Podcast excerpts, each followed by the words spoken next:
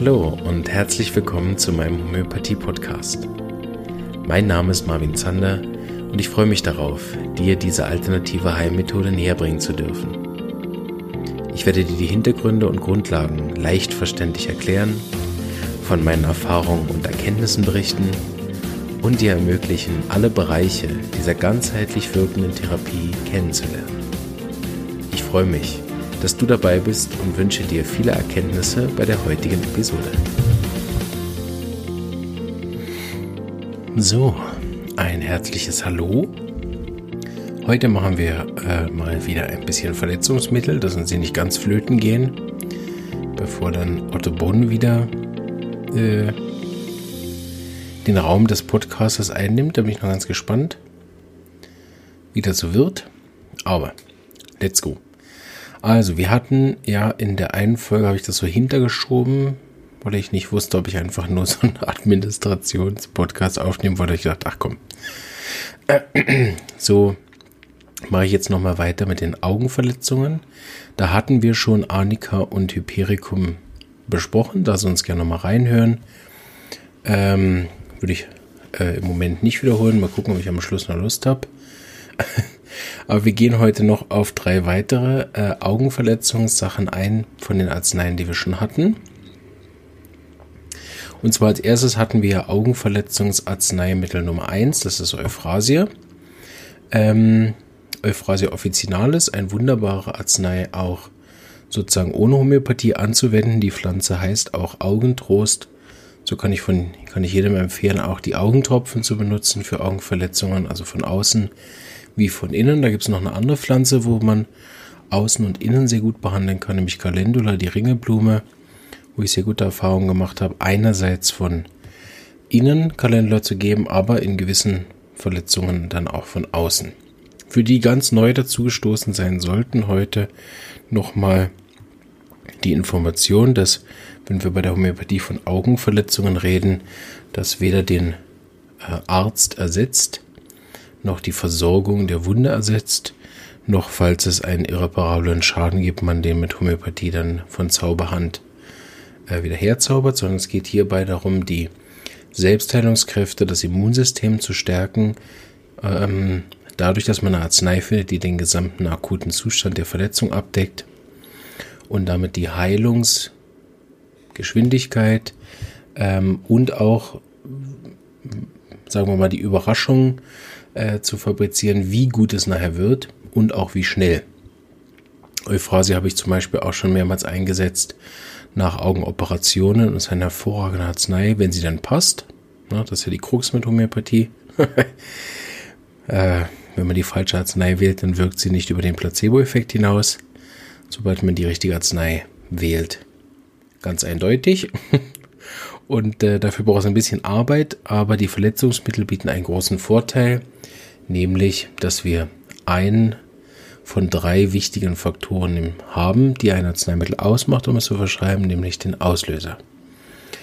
Eine gute Arzneimittelwahl basiert auf mindestens diesen drei Füßlein, Auslöser, Gemütszustand und ähm, Beschwerdebild Beschwerdesymptomen, also zum Beispiel ein vollständiges Symptom plus Gemüt plus Auslöser. Wenn man das hätte, kann man sehr, sehr gut verschreiben. Und deshalb sind Verletzungsmittel grundsätzlich recht einfach, Herr, weil man die Gemütssymptome recht vernachlässigen kann. Je nach Verletzung sind die nicht mal vorhanden. Der Auslöser ist bekannt und das Beschwerdebild relativ kurz äh, zu umranden. Man braucht keinen miasmatischen Hintergrund zu wählen. Man muss nicht wissen, wie das Kind, in, äh, wie der Patient in der Kindheit äh, auf seine Eltern reagiert hat und so weiter und so fort. Man braucht also gefühlt 90 Prozent weniger Informationen, um den Fall zu lösen und deshalb sind Verletzungsarzneien zu verschreiben wirklich in der Homöopathie fast das leichteste. Euphrasia, also ein wunderbares Mittel, wenn man nichts Besseres findet. Das ist so ein bisschen wie bei Arnika, habe ich schon mal gesagt. Euphrasia ist das Arnika der Augen. Das meint eigentlich mehr, dass wenn ich überhaupt keine Idee habe, ich finde überhaupt keine Symptome, äh, ja, oder ich bin Laie und habe mich überhaupt noch nicht damit beschäftigt, möchte aber trotzdem was helfen, dann kann ich mit Euphrasia mal anfangen. Je weniger gut es passt, desto tiefer sollte die Potenz gewählt werden. Je weniger sicher ihr euch seid, desto weniger oft soll das wiederholt werden. Wir haben so eine Regel aufgestellt im Podcast. Vielleicht erinnern sich die eine oder andere noch daran. Wenn es nach dreimal nicht deutlich besser ist, ist die falsche Arznei. Dreimal heißt zum Beispiel dreimal im Abstand von fünf Minuten bei einer wirklich hochakuten Verletzung drei bis fünf Globuli zu geben. Und äh, wenn es danach nicht Verbesserungen gibt, ist es wahrscheinlich die falsche Arznei. Gut, dann schauen wir mal, was bei Euphrasie die richtige Arznei wäre. Also zum Beispiel kann es sein, dass irgendeine Art von Verletzung passiert ist der Hornhaut oder eben nach einer Operation am Auge gelasert, zum Beispiel auch, obwohl dann auch andere Mittel in Frage kommen können bei Augenlasern. Das ist ja dann mehr Richtung Verbrennung. Ähm, es kann auch sein, dass es eine allergische Reaktion gibt der Augen auf gewisse Medikamente hin zum Beispiel. Oder was bei Euphrasia auch eine gute Idee ist, daran zu denken, wenn es Wundheilungsstörungen gibt auf der Ebene der Augen. Und zwar ähm, mit den typischen Symptomen dieses ähm, Lichtempfindlichkeit, Sandgefühl in den Augen, milde Augenausfluss. Und wenn es sogar Nasenausfluss gibt, dann gibt es ein interessantes Symptom, milder Augenausfluss, das heißt die Tränen oder die ähm, Flüssigkeit, die ist meistens wässrig bei Euphrasia, nicht gelb-eitrig, da gibt es dann andere Arzneien für, sondern die wässrigen Absonderungen, die milde sind, die also nicht reizen und die Absonderung, die aber reizt. Jetzt ist dieser Nasenausfluss natürlich nicht immer vorhanden, so muss man äh, nicht darauf warten, sondern ich kann Euphrasia jetzt nur verschreiben, wenn es das hat. Aber wenn es Nasenflussausfluss gibt, zusätzlich zu dem Tränenfluss, dann ist es gut, einmal zu fragen, ob der auch scharf ist.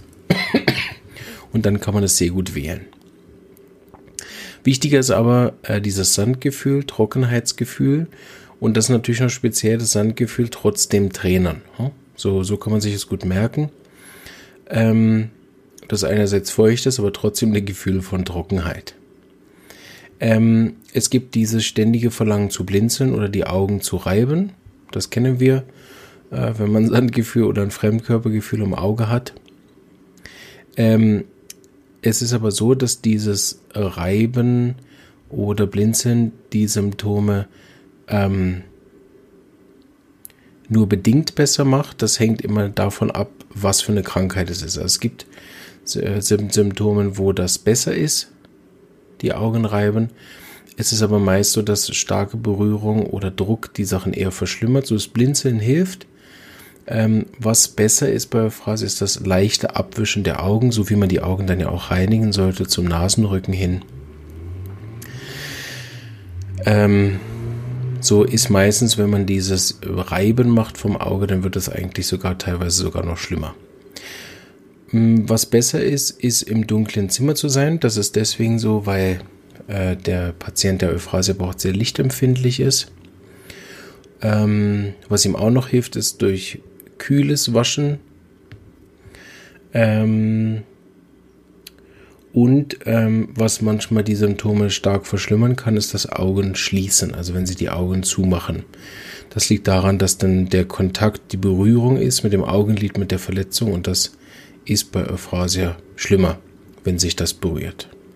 Also ich wiederhole nochmal, wir haben eine Verletzung, zum Beispiel der Hornhaut oder sonst wie vom Auge oder irgendeine Reaktion auf eine Operation hin und jetzt hat er dieses Sandgefühl, er hat äh, Fremdkörpergefühl, Splittergefühl, irgendwie sowas. Ähm, vielleicht noch mit Augenausfluss, der ist dann mild. Mit äh, einem Nasenausfluss, das wäre ein Add-on, der ist dann reizend. Und er hat immer wieder das Verlangen, die Augen zu schließen, was dann aber schlimmer ist. Er hat das Verlangen, die Augen zu reiben, was auch schlimmer ist. Er hat, muss immer wieder blinzeln wegen diesem Fremdkörpergefühl. Das geht einigermaßen. Er ist sehr lichtempfindlich, muss deswegen in ein dunkles Zimmer hinein. Und was ihm am besten tut, ist das Auge abwischen, nach innen zum Nasenrücken hin, am besten mit Kühle. Was einem ihm sehr stört, ist Sonnenlicht und die Augen lange zumachen, weil dann diese Berührung stattfindet. So gesehen äh, hat es auch viele Eigenschaften zusammen mit Arnika. Ja, Arnika erinnert ihr, Arnika hat die Angst vor Berührung, die starke Berührungsempfindlichkeit und bei Augen auch das Gefühl von Fremdkörper. Ähm, bei Arnika ist einfach viel mehr das Wundgefühl, also der echte Schmerz im Vordergrund. Wo wir bei Euphrasia eigentlich mehr Sandgefühl, Fremdkörpergefühl, irgendwas Störendes haben im Auge, etwas reizt, juckt, brennt, oder? Haben wir bei Annika echte Schmerz, starkes Wundgefühl, als hätte mir jemand draufgehauen. ja? Und will absolut nicht untersucht werden. So, was meine Erfahrung auch ist, ist, dass der Euphrasia-Patient ist eher verwirrt freundlich, hat gern Hilfe, während der Anika-Patient in der Regel keine Hilfe will und schlecht untersucht werden kann. Und er hat auch Angst vor Berührung. Beide sind schlimme Berührung, aber ähm, äh, Arnika ist, hat richtige Angst, untersucht zu werden. Super, dann machen wir noch eine Arznei, die wir schon kennen, nämlich Staphysagria. Staphysagria erinnert ihr, sonst auch die Verletzungsfolge nochmal hören, ist das Mittel bei Schnittverletzungen. So, es kann indiziert sein bei Augenverletzungen, die nach wirklich nach einer Schnittverletzung entstanden sind, eben zum Beispiel auch bei gewissen Operationen. Ähm, oder eben ein, ein Splitter, der dann eine, eine scharfe Wunde gemacht hat. Also eben bei dem Splitter kann es auch äh, indiziert sein oder eben nach Operationen. Ähm, Staphysaga hat hier ja, das erinnert ihr, diese starke Schmerzempfindlichkeit. Also hier sind auch die Schmerzen im Vordergrund zusammen mit dem Auslöser. Und hier ist es so, dass das Auge meistens stark gerötet ist. Das haben wir bei Euphrasia nicht so stark im Vordergrund. Hier ist die Rötung im Vordergrund mit einem kongestiven Gefühl. Das heißt, die Staphysaga hat das Gefühl nach der Verletzung, als würde das Auge aufplatzen. Oder es kann sein, dass es sich auch ausdehnt, also dass das Gefühl hat auf der, der Kopfschmerzen, auf der Seite der Verletzung, dass die aufplatzen würden. Ähm, sie haben auch Tränenfluss und auch starke Lichtempfindlichkeit. Staphysage ist einfach besser Wärme, Liegen und Ruhe. Das ist, was Euphrasia in der Regel alles drei nicht verträgt. Ruhe haben alle gern, aber Liegen und Wärme, da ist Euphrasia ja eher so, dass er sich immer wieder mit der Unruhe bewegt und auch nicht liegen kann besonders gut, wenn man blinzeln muss. Und ähm, Staphysagere liegt aber gern, hat Wärme und Euphrasia hatte dieses kalte Waschen. Ähm, Staphysagere, erinnert ihr, hat auch noch immer einen Teil von Fluchen, Ärger, unterdrücktem Ärger, äh, grundsätzlich gereizte Typen. So, wenn ihr das noch habt, wäre das auch noch ein Unterschied zu Euphrasia. Aber ansonsten ist Staphysaga eben wieder eins der Mittel, die leichter zu finden sind, weil wir bei Staphysaga den Auslöser haben als Folge von Schnitt. So, das wäre zum Beispiel was, wenn wir bei, wenn wir einen Operationsfall haben und es gibt diese Angst vor Berührung nicht, er lässt sich untersuchen, ist zwar gereizt, ähm, hat auch kein Wundgefühl, sondern eher so brennende Schmerzen, schneidende Schmerzen, aufplatzende Schmerzen, er kann das gut beschreiben und er will Wärme und liegen und äh, flucht dann noch in der Zeit. Also er hat nicht so dieses starke Wundgefühl, Prellungsgefühl, Blutungsthema, sondern nur Operation. Oder? Dann kann es sein, dass Staphysagria deutlich besser indiziert ist, als das jetzt Arnika wäre oder Euphrasia. Also ein bisschen so ein Nischenmittel hier bei dem Thema Augenverletzungen. Jetzt zum Abschluss machen wir noch eine Arznei, die wir noch gar nicht hatten, die aber auch einigen Leuten schon bekannt ist. Und zwar die Arzneimittel Aconitum napellus, Napellus, Napellus, keine Ahnung. Ähm, ähm, blaue Sturmhut, eine hochgiftige Pflanze. Wann immer man das weiß, weiß man auch, da sollte man nicht in zu tiefen Potenz, Potenzen verabreichen, damit wir nicht in die Zeitung kommen. Aconitum ist ähm, wie immer, wenn wir das unter dem Verletzungsaspekt machen, eine Arznei, die viel, viel größer ist, viel, viel tiefer wirkt ähm, und eine sehr, sehr wichtige Arznei ist in vielen anderen Bereichen. Ähm, und zwar mit den Symptomen von plötzlich auftretenden Beschwerden. Also alles, was plötzlich auftritt, kann man an Aconitum denken. Wie immer muss es passen. Wie immer kann man es nicht einfach blind verschreiben. Und wie immer sollte man sich gut überlegen, äh, ob ich nicht lieber noch Homöopathen hinzuziehe, wenn ich ein Laie bin. Und für die Therapeuten und Studenten, die zuhören, ist es ein Mittel, was wir kennen unter diesem plötzlich heftig aufkommenden Symptomen. Bedeutet, es ist allen Krankheiten vom psorischen bis hin zu psorisch-tuberkularen Krankheiten zugeordnet und zwar im Anfangsstadium, weil sonst natürlich das Plötzliche nicht abgedeckt ist. Also daran merkt man, dass Aconitum von dem Aspekt her eher auch kein Mittel ist für chronische Krankheiten.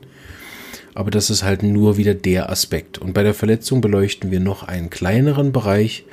So nie der Meinung sein, wenn ich hier ein bisschen über Aconitum rede, dass das der vollständige Arzneimittelwild wäre. Und äh, man deshalb vielleicht einfach auch noch mehr äh, Literatur hinzuzieht. Aber für Augenverletzungen haben wir den plötzlichen Anteil eben auch. Und Aconitum hat eine Riesenreihe von Auslösern, die alle auch plötzliche Sachen beinhalten. Das kann sämtliche Emotionen sein. Äh, das kann auch gewisse ähm, wetterbedingte Einflüsse sein. Äh, aber heute behandeln wir nur den Teil von Verletzungen. Ne? Und der kommt natürlich immer plötzlich. Und weil Aconitum so eine starke Überreaktion hat auf die Dinge, ist das bei Aconitum auch ein Bestandteil, wo die Nerven nicht so gut sind. Ne? Sonst würde ich nicht so heftig reagieren. Oder andersrum, dass es grundsätzlich ein Typ ist, der auf alles heftig reagiert, zum Beispiel ein allergischer Typ oder und so weiter. Bei äh, Aconitum kommt noch ein spezieller Auslöser hinzu, nämlich diese zu viel Sonne oder auch Reflexion von Schnee. So für die äh, Schweizer unter uns, die keine Skibrille zum Skifahren nehmen, dummerweise. Gut, das sind nur die Touristen, die sowas machen, gell? Die echten Schweizer würden das ja nie machen. Und dann diese Reflexion der Sonne durch den Schnee und darüber dann so beginnende Probleme an den Augen, Schneeblindheit. Gibt es noch andere Arzneien, die dafür noch spezifischer sind, aber Aconitum kann auch eins sein. Vor allen Dingen, wenn eben diese Plötzlichkeit kommt oder nichts gewesen, plötzlich blind, nach Reflexion durch die Sonne vom Schnee oder plötzliche ähm, Schmerzen auf den Augen. Ähm, es kann auch sein plötzliche Einblutungen auf den Augen. Aconitum ist auch ein hervorragendes Blutungsmittel. Und was euch aber zu Aconitum nachher bringt, wenn es eine Verletzung jetzt wäre und nicht die Sonne, ist es immer die starke Gemütsbeteiligung. Also bei Aconitum haben wir einen Zustand, wo wir nicht rein auf die Verletzung gehen, wie wir das bei Euphrasia hatten, wo der Gemütszustand nicht so wichtig ist, bei Aconitum ist es sehr wichtig, dass es zusätzlich noch den Gemütssymptom hat und, und die Gemütssymptome von Aconitum haben eine starke Unruhe. Wir haben also einen sehr unruhigen, sehr ängstlichen Patienten. Er will in Gesellschaft sein, er will Hilfe, er will Kühle, er hat viel Durst, er will frische Luft, er braucht kühle Abendwendungen und er hat so eine Vorstufe von einem hysterischen Zustand. Das ist nicht dieses weinerlich aufgeregte Hyperventilation, sondern es geht wirklich mehr Richtung Angst, Richtung fast Todesangst, Gefühl, ich sterbe jetzt daran oder? Ich meine, das könnt ihr vorstellen, ihr guckt in den Schnee und plötzlich seid ihr blind, was dann für Zustände da kommen können. Und einer von diesen Zuständen ist dann Akonitum. So, wir haben eine Verletzung, zum Beispiel durch einen Fremdkörper, ähm, oder er hat einen Fremdkörper und reibt dann zu viel. Und darüber gibt es wie eine Entzündung, Reizung. Und dann gibt es so einen hochpsorischen ähm, Bombe, die dann platzt mit Rötungen, mit Juckreiz, mit Aufplatzengefühl, mit Kongestion, mit Völlegefühl, mit dem Gefühl von aufgebläht.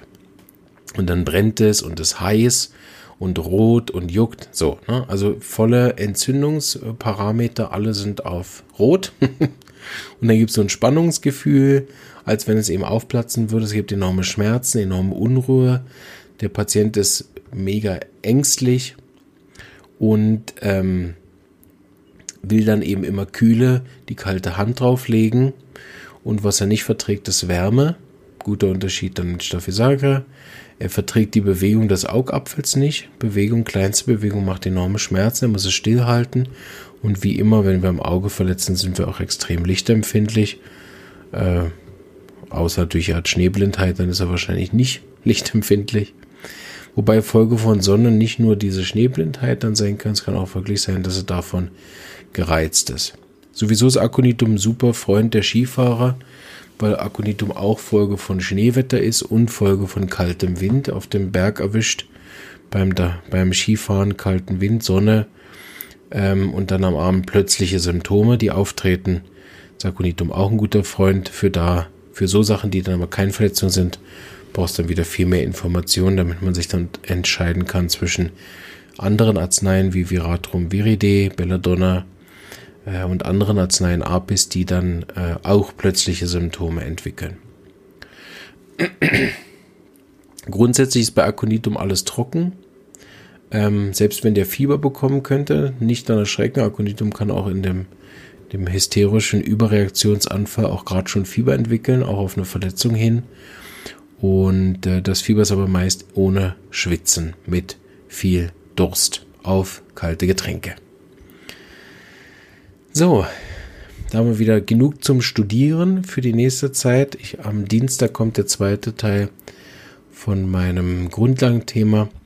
Wie häufig äh, ergibt es Sinn, meinen Homöopathen zu besuchen? Und dann bin ich das Wochenende drauf. Ähm, nächsten Samstag bin ich am Vortrag von der La Leche League, von dieser Stillberatungsorganisation in der Schweiz. Gibt es das? Ich glaube in Deutschland auch. Darf da einen Vortrag über Homöopathie halten, da freue ich mich sehr drauf. Und da fahre ich dann gerade weiter zu den Herrenberger Homöopathietagen von der Gabriele Kauber und darf dann einen großen Vergleich machen zwischen Tarentula und äh, Hyoscyamus. Und da werde ich es wahrscheinlich so machen, dass ich dann vor Ort noch eine Folge aufnehme oder vielleicht auch mal wieder ein Facebook Live mache. Das muss ich gucken, weil ich bin so mehr im Zug. Ähm, ja, so kann sein, dass die eine Folge nächstes Wochenende dann etwas verspätet kommt oder wenn ich sehe, dass ich noch Zeit habe, nehme ich vorher noch mal was auf. Wir haben nämlich, glaube ich, noch ein, zwei Interviews von Otto Brunn, die ich noch aufnehme. Muss ich auch noch mal gucken.